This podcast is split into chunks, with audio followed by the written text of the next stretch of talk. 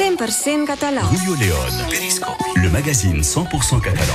Bon dia a tothom, som el diumenge 3 de desembre de l'any 2023. Escolteu el Periscopi a França Blau Rosselló amb un equip de xoc encara un cop a aquesta taula. Els estudis de França Blau Rosselló, començant per la Sara La Torre. Bon dia. Bon dia. Que, de què parlaràs avui? Us parlaré d'intel·ligència artificial. Oh, que interessant! Amb una anècdota del, de l'Eric Forcada, crec, molt, molt cruixent. Crac, crac. Bon no, dia, Eric. L'he deixat a la Sara, adiu Julio, bon dia a tothom i bon diumenge 3 de... Desembre. Això hi sem. I avui vos porti per parlar d'un dia 3 de desembre a Nova York i doncs veureu que parlem d'art. La I no nostra- artificial, eh? No, no artificial, clar. La nostra invitada és la Matilda Joanola. Bon dia. Bon dia. Que ens parlarà d'un espectacle immersiu, es pot definir així?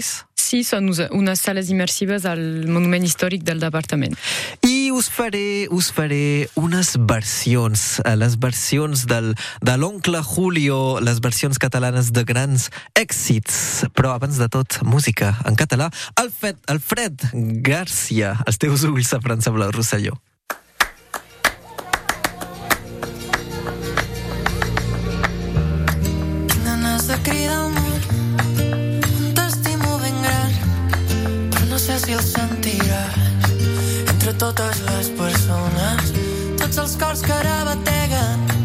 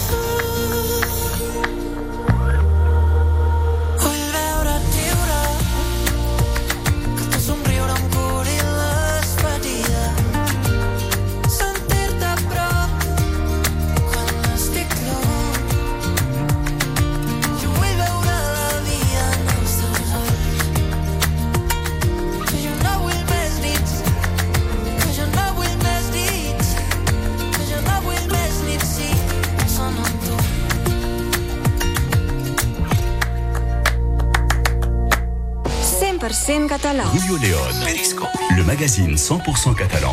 Viatgem al Periscopi i no viatgem a prop, viatgem molt lluny que ha anat a Nova York. Bé, Sara? Sara? Sí, Ja jo he anat a Nova York. Què has fet allà? Uh, tot el que es pot fer a Nova York. Tot? Quasi. Déu meu. Has parlat català una mica? Has vist catalans? No. No, cap? No. Segur que l'Eric farà un lligam entre Nova York i Catalunya. I sí, eh, de fet, si avui vos porti a viatjar en l'espai i en el temps és per anar cap a Nova York perquè el dia 3 de desembre de 1995 va morir allà l'artista català Josep Bartolí, una mort que marca al final d'un reconegut extraordinari, un itinerari hollywoodià. Per què? Fixa't, va néixer a Barcelona al 1910, cartellista i militar republicà durant la Guerra Civil. Eh, farà la retirada el 1939, passarà pel vilatge de la Manera i després pels camps de concentració d'Argelès, del Barcarès, de Sant Cebrià i d'Agde. Se podrà escapar de l'Hospital Militar de Perpinyà al barri del Bernet i podrà així marxar a París. Aleshores, com ho sabeu tots, comença la guerra, els nazis entren a França, el que provoca una nova fugida direcció Bordeus i Seta. Després després d'un retorn en camp de concentració, eh, això sempre arriba, al camp de Bram, arribarà doncs, a marxar de França via Marsella. Un nou periple comença que el portarà de Casablanca a Mèxic el 1942 i publicarà un llibre de dibuixos importantíssim, un llibre per denunciar la bogeria de l'Europa dels camps de concentració. I Nova York, doncs? S'instal·larà per seguir la seva trajectòria d'il·lustrador i d'artista al 1946. Tornarà a Europa i particularment a Perpinyà, on viu el seu germà, i a Barcelona després del 1975 i sobretot després de la mort del general Franco. Ell morirà 20 anys després del dictador el dia 3 de desembre de 1995. I comença un nou periple? Sí, comença el periple del llegat artístic de Josep Bartolí i aquí podem parlar d'una autèntica resurrecció. L'artífex de reconeixement del Josep Bartolí serà el seu nebut, el fotoperiodista nord-català Jordi Bartolí. El 2009 publicarà en forma d'homenatge al seu oncle el llibre La retirada, un llibre que llegirà el dibuixant Aurel i que voldrà adaptar en llargmetratge. Caldrà esperar 5 anys per veure aquesta pel·lícula. Es farà la seva preestrena a Perpinyà, doncs aquí, el dia 4 de setembre del 2020. La pel·lícula Josep, que tothom coneix, serà tot un èxit. S'endurà un dels premis del cinema europeu 2020 i, sobretot, el César de la millor pel·lícula d'animació 2021. I així passem de Nova York a Hollywood. De certa manera, però el més important és que l'obra, que s'havia quedat orfa després de la mort de Josep Bartolí, el dia 3 de desembre de 1995, i arran de l'exposició presentada al Memorial de Ribes Altes, el 2022, serà conservada definitivament a Catalunya del Nord. I això és el més gran miracle del periple vital i artístic del refugiat català Josep Bartolí. La seva obra és salvada, reconeixida i per fi aquí, en terra catalana, a casa i per sempre. Moltes gràcies, Eric Forcada. Qui l'ha vist, aquest, aquesta pel·lícula? Si jo l'he vista. Sí, Sara? No ho recordo. Doncs jo no l'he vista perquè mm, em, tinc, em fan pena la, les pel·lícules dures així, però, hi ha, cal veure. hi ha un punt de glamour per això, eh? Cal veure. Cal... I també l'han feta sota forma de còmic. Sí. Això, això, això ho sabia, però aniré a veure'l. M'ha- M'has donat ganes, Eric Forcada, moltes gràcies. Continuem després d'això amb la nostra invitada i les seves eh, exposicions immersives als palaus, el Palau dels Reis de Mallorca i el Castell Reial de Cotlliure, amb el Consell eh, Departamental d'aquí, de la Catalunya del Nord, però esperant això, els catarres. Vull estar amb tu. L'olor de cafè dels matins quan em llevo amb tu. Els plats del sopar que ningú té el valor de rentar. I penso en tu a cada moment des que el sol treu el cap pel tagamanent i va il·luminant els somriures de la meva gent. El parell de mitjons de colors oblidats dins el llit. Els veïns del tercer que se'm queixen dels teus crits d'ahir. Quan dius que tens pressa però encara tens temps d'enganxar-te als llençols durant 5 minuts més fent el gos, fent l'amor, expulsant-los la mandra molt lentament. I és que per mi els teus defectes són tan espectaculars. Ningú podrà fer-me dubtar que vull estar amb tu. Jo vull estar amb tu. Vull estar amb tu. Jo vull estar amb tu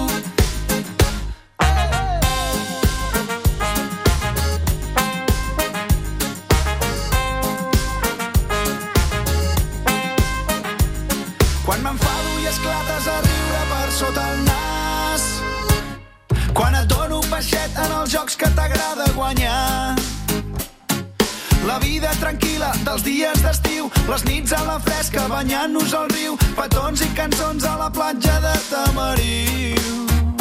I és que per mi els teus defectes són tan espectaculars. Ningú podrà fer-me dubtar que vull estar amb tu. Jo vull estar amb tu. Vull estar amb tu. Jo vull estar amb tu.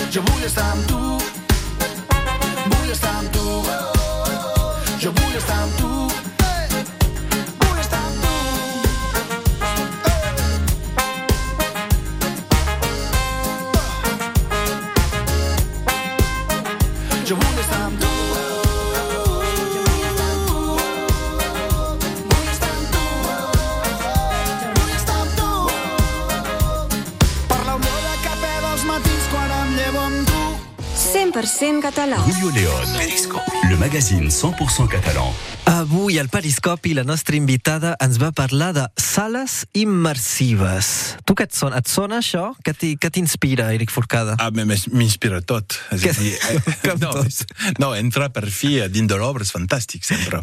Perquè uh, Això... això, Sentir colors, tocar colors, viure colors és, eh, és importantíssim. Si. això es passa a- al Palau dels Reis de Mallorca i al Castell Reial de Cotlliure. Però eh, quin és l'objectiu d'això? I primer de tot, uh, quin és el concepte, Matilde Joanola? Doncs el concepte és diferent en els dos llocs. Primer, al Palau del Rei de Mallorca és una sala immersiva que es diu Jardin enluminé i que permet de veure els exteriors del castell a l'edat mitjana.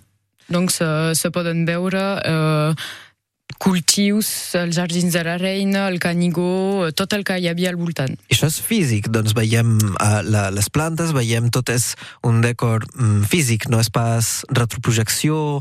Uh, de, com, com es fa tot això? Com es veu? Uh, sí, de fet és videoprojecció. És videoprojecció. color- Sí, amb una banda sonora que passa dintre de la sala i és una sala de 80 metres quadrats.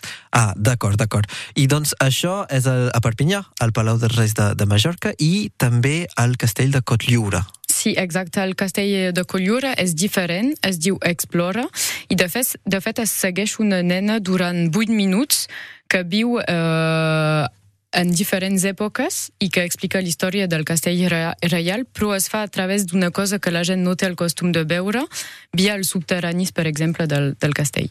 Ah, i, i també amb tot un joc de retroprojecció, de, de sons, de llums... Eh, sí? Ah. A Cotlliure, de fet, és una, una pel·lícula amb la nena que conta la història. D'acord. I per cada lloc hi ha un llibret que acompanya la visita amb el making-of de, de la història. Quin era l'objectiu d'això? Perquè quan anem al Palau del, dels Reis de Mallorca, per exemple, veiem que és un, un, un palau molt gran, majestuós, però una mica buit. L'objectiu era d'omplir el- a- a- aquest indret? Sí, exacte, era d'omplir amb, eh, en els dos casos, donar una nova dimensió a la visita que la gent feia dels dos llocs per veure coses que mai haurien imaginat. I posar en valor doncs, aquest indret i eh, tot fent un, un pas pedagògic cap a, cap a història. Això quan es passa, Matilda? Doncs es pot veure tot l'any i els monuments són oberts a les 10 del matí fins a les 5 de la tarda i l'entrada costa 7 euros i la visita és gratuïta cada primer diumenge del mes. Cada primer diumenge del mes, moltes gràcies. Eh, Teniu preguntes, potser? No, sobretot és important potser l'edat mitjana, com deies, els monuments, eh, queda tot bastant gris, i aquí és veritat, eh, Mm. veure els colors de l'edat mitjana és, eh, és i, i els colors i, i la vida també de La vida. mitjana. Sí, sí, perquè molt sovint veiem aquesta època com molt, molt o- obscura, molt grisa, i no és el cas. La, les esglésies es veien que eren uh, de, amb colors, i ara no. Doncs és una molt bona iniciativa del Consell Departamental. Moltes gràcies, Matilde Joanola. Recordem que això és el Palau dels Reis de Mallorca i el, castell, el Castell Reial de Cotlliure, uh, i això tot, tot l'any. l'any, sí. Tot l'any, 7 euros per entrar-hi. Exacte. Moltes gràcies. Continuem amb música amb la Su Postal Barata.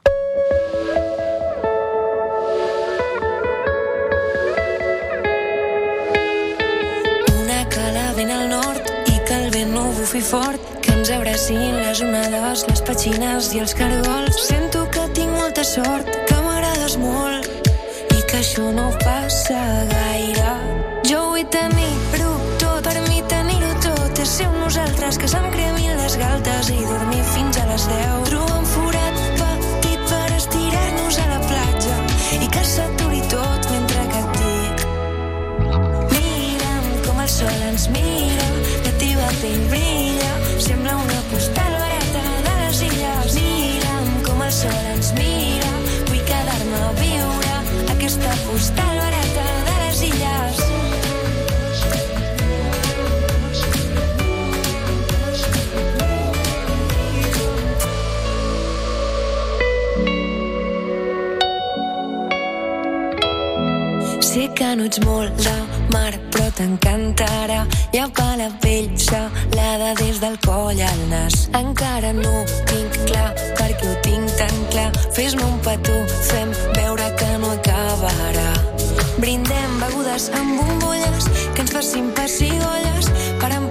Empassar-nos tots els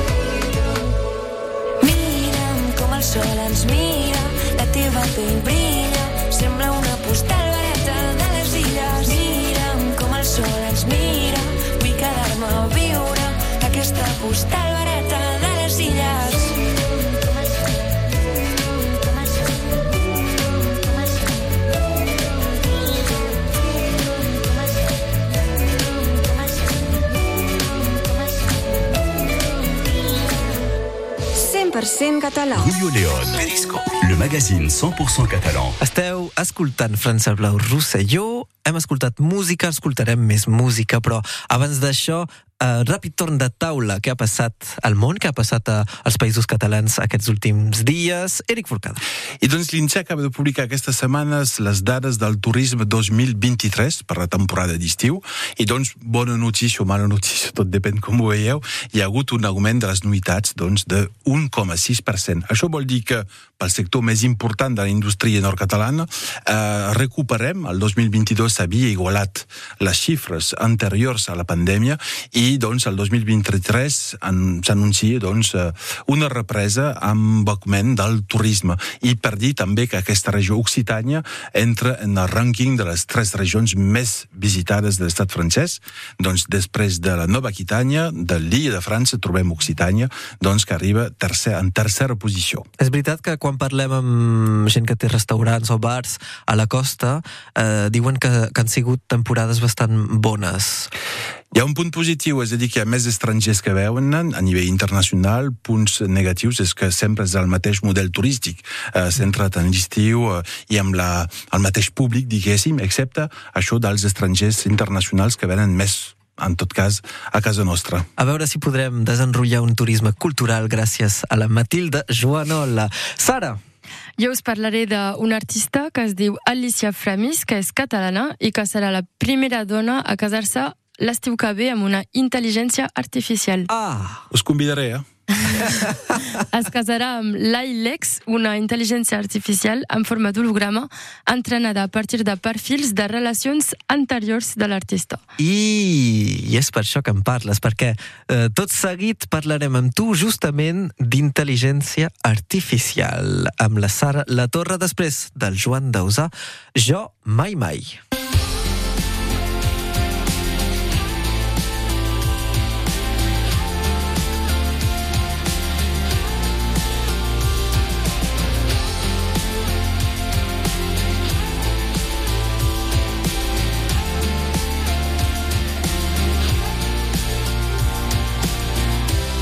L'Albert arriba l'hora, em dóna el cava i el poso en fred. I arriben l'Hèctor i la Clara, porten la nena adormida en el cotxet. I obro la porta a la Judit, avui ben sola,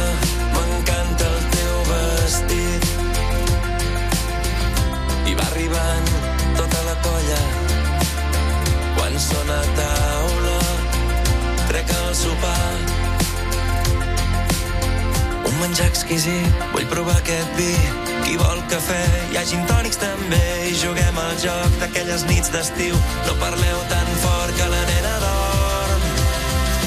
I l'Héctor diu, jo mai mai he desitjat fer un petó a la Judit i afegeix, jo mai mai he desitjat que deixés el seu marit. Puto Héctor. Tothom em mira i ningú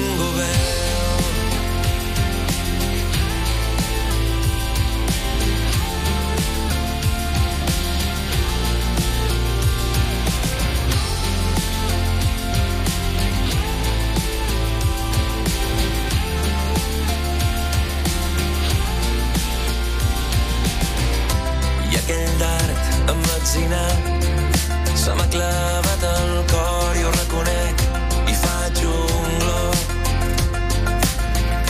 I veig que tots riuen de cop però la Judit aixeca el got em mira i diu jo mai mai no he pensat que seria més feliç al teu costat.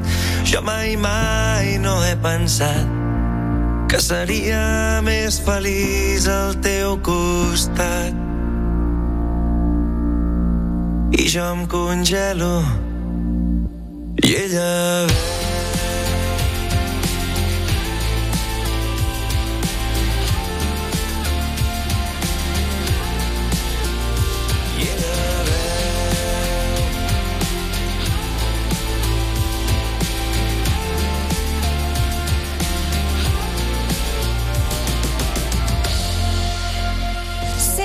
Català. Julio León. Periscope. Le magazine 100% catalan. La Sara La Torre viu en el futur i en el futur hi ha molta tecnologia. Això es sap? Tu en fas molt de... fas anar tecnologia, Eric?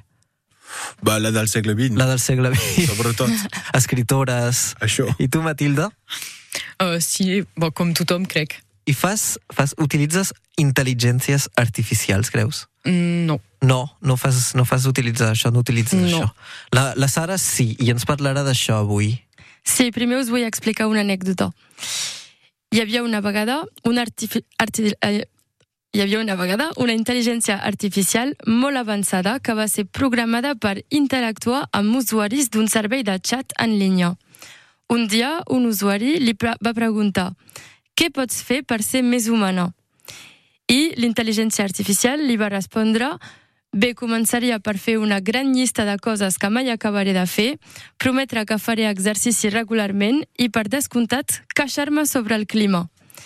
En la conversa amb l'usuari, l'intel·ligència artificial va fer broma sobre la complexitat de triar una pel·lícula o entrar en pànic total quan no retroba el seu telèfon, tot i que l'ha tingut a la mà fa només un minut. Típi, Bé. típicament humà, això. Us he de confessar que he fet trampa. En realitat, avui no tenia molta inspiració i aquesta anècdota l'ha creat ChatGPT.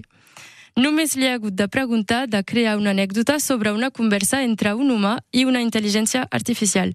I comenci a pensar que ChatGPT és més divertit que jo. Espera, espera, Sara, perquè potser que gent no sap què és ChatGPT. Què és? Primer, s'ha de dir que ChatGPT només és una de les múltiples formes d'intel·ligència artificial. És la més popular perquè és la més accessible. ChatGPT és un model de llenguatge desenvolupat capaç de realitzar tasques que només requereixen la intel·ligència humana.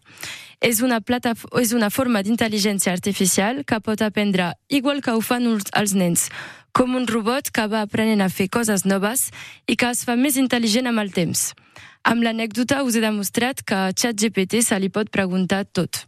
Si penseu que els vostres nens s'han tornat més intel·ligents i treuen millors notes, potser és perquè han descobert ChatGPT. De fet, això causa molts problemes a l'universitat per als deures fets amb ChatGPT. Segons un estudi d'OpenAI, una empresa de recerca en intel·ligència artificial als Estats Units, fundada, entre altres, per Elon Musk, 80% de les professions seran impactades per l'intel·ligència artificial, per exemple, les chroniqueurs. Ui, ui, ui, ui, ui, quina por. Moltes empreses ja han integrat l'intel·ligència artificial com a eina. De fet, Amazon acaba d'integrar en el seu servei per les empreses una IA anomenada Q, que competirà amb ChatGPT, entre altres. Bill Gates, conegut per ser un dels fundadors de Microsoft, no té por de dir que l'intel·ligència artificial canviarà el món. De fet, us deixi endevinar si aquesta crònica realment l'he feta jo o si l'ha fet el nostre nou amic tan intel·ligent. Ah, no ho sé. Què dius tu, Matilda? Que l'ha fet ell.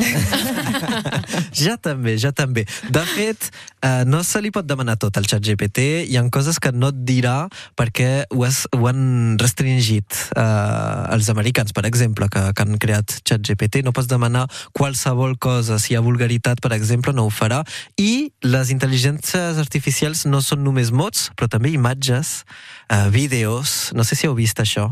Sí, jo he vist l'Emmanuel Macron de totes formes possibles en el Sí. TikTok. Sí, per exemple, per exemple, però podem fer de tot. Cançons també, Po- pots posar una veu, per exemple, la veu de l'Eric uh, cantant, no sé, uh, uh, La ginesta, amb bategues, que escoltem ara a França Blau Rosselló. Lluny del neguit, prop dels teus dits,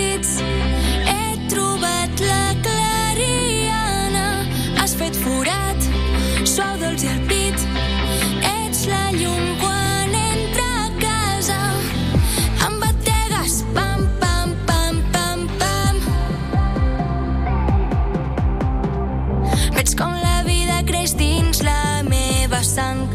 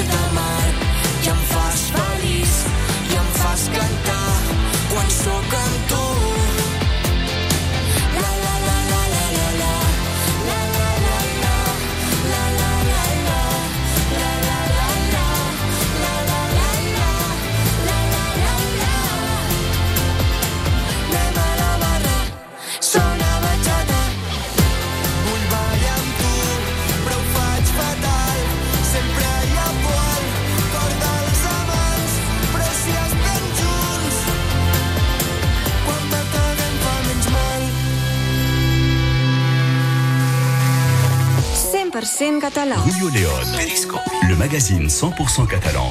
Sabeu què? No en puc més. No en puc més, no en puc més de no parlar de les nostres versions catalanes. Ah, Qui anava a les discoteques l'any 1979? Sara. No havia ni nascut. Eric, tu, tu no havies nascut tampoc. Tu ets Tampoc, De, és, de, és del 2003, l'Eric.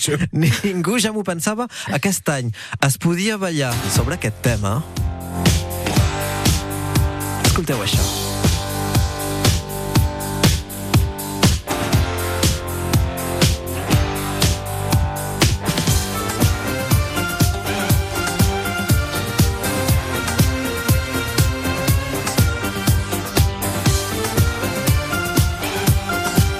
Qui li sona això? Qui té el nom? no,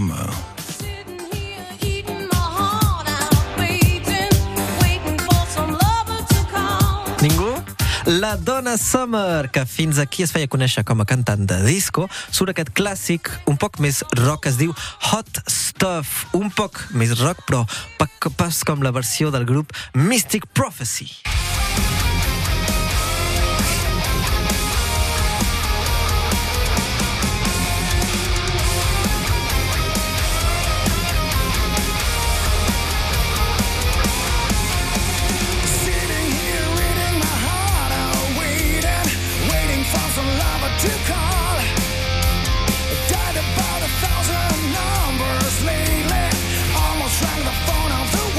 Ricafort, un grup especialitzat en versions de cançons famoses, però en metal. Podríem pensar que els nostres amics jamaicans han fet una versió de reggae, però no, no és el cas. En canvi, tenim la versió dels Cameleons, Hot Ska.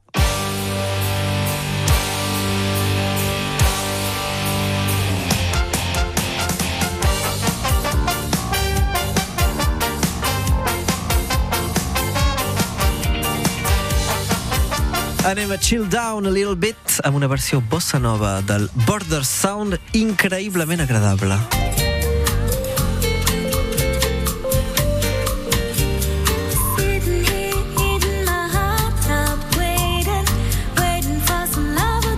La versió catalana de Hot Stuff és del grup... Haha, no, és una broma. Aquesta crònica no podria existir sense la versió Violons. La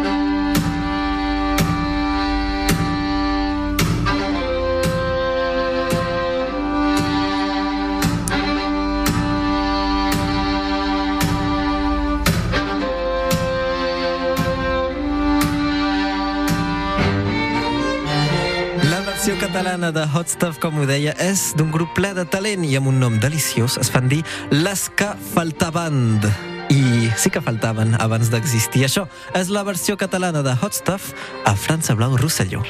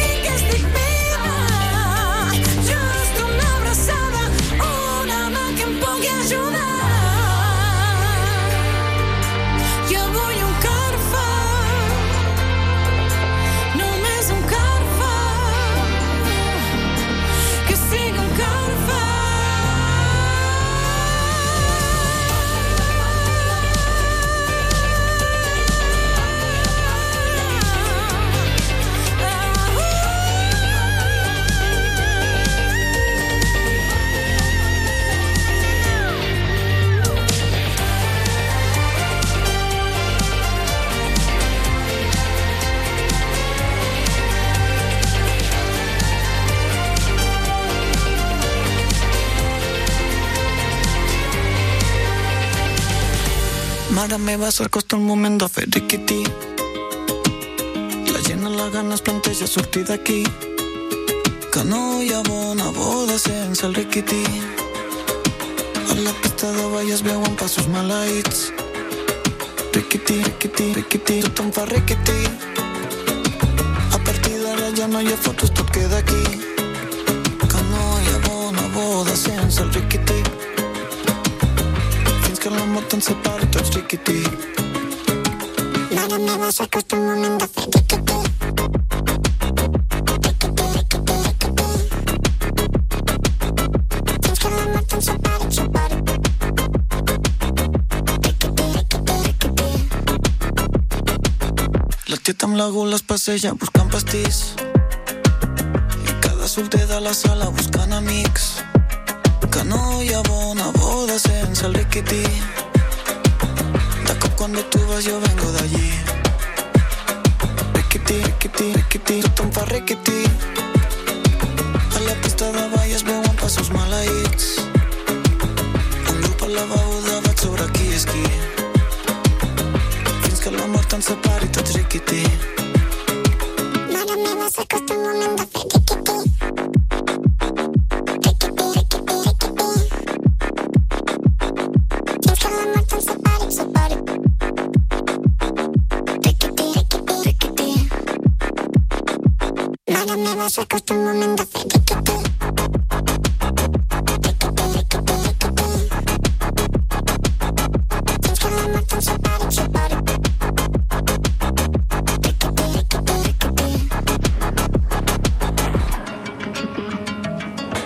Fins que la mort ens separi, fins que la mort ens separi. te'n separi, fins que la mort te'n separi. Fins que la mort te'n separi, fins que la mort te'n separi. Mare meva, s'acosta el moment de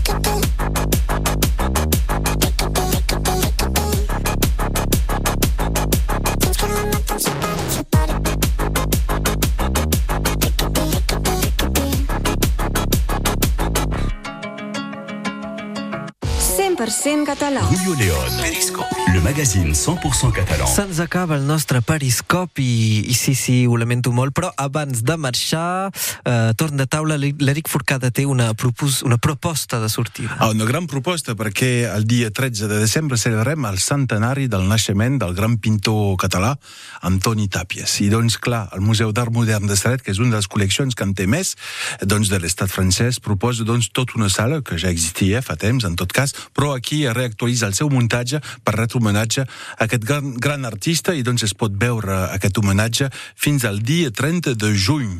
Moltes gràcies, Eric. I la proposta de la Matilda Joanó, la invitada d'avui, és una, unes sales immersives. A on i quan? Sí, clar, es poden fer les visites al Palau del Rei de Mallorca i al Castell Re- Reial de Collura tot l'any i, a més, aquest diumenge és el primer de l'any el primer del mes, Del doncs, mes. sí, del mes, doncs serà gratuït, Serà a la gratuït visita. cada primer diumenge de, Del mes. del mes. Moltes gràcies d'haver vingut aquí a França Blau Rosselló. Gràcies, Sara La Torre.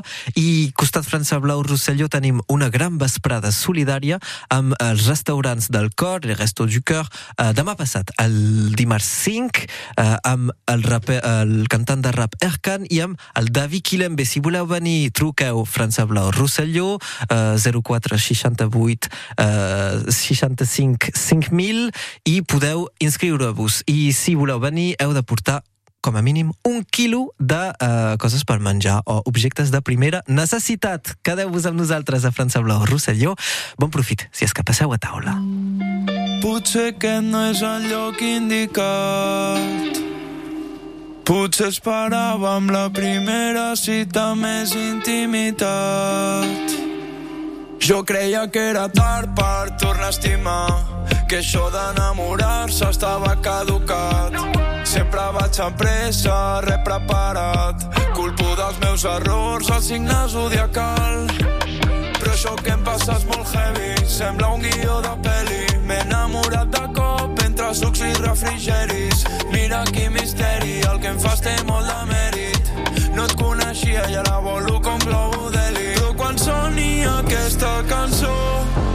Els avisos de les promocions, tinc una oferta i no pots dir que no. M'he enamorat al supermercat, puja la calor, la secció del congelat. M'he enamorat al supermercat, he trobat l'amor al lloc menys esperat. M'he enamorat al supermercat i ara per fi tinc la sort de costat. M'he enamorat al supermercat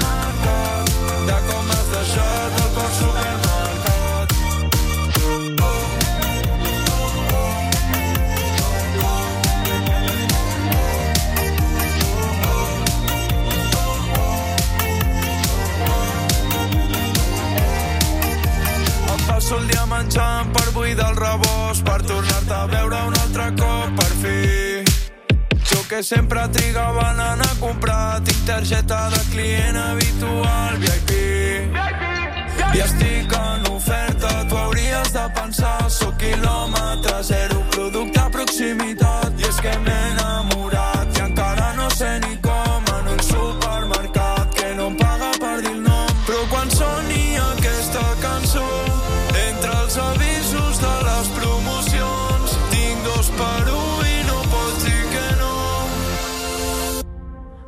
enamorat al supermercat, puja la calor, la secció del congelat. M'he enamorat al supermercat, he trobat l'amor al lloc menys esperat. M'he enamorat al supermercat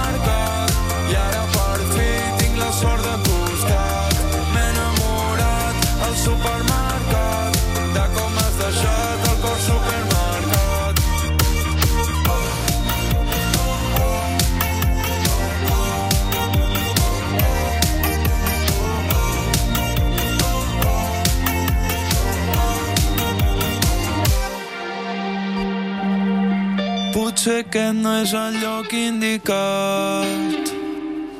Potser esperàvem la primera cita més intimitat. Numéro première radio a Perpignan et dans les Pyrénées-Orientales. France Bleu Roussillon. Vous dit merci. He provat tantes maneres, he viscut tantes versions, he buscat en cada idea com fer un pas endavant.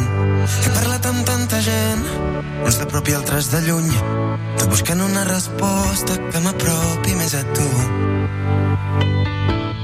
Per poder mirar-nos junts al món ens queda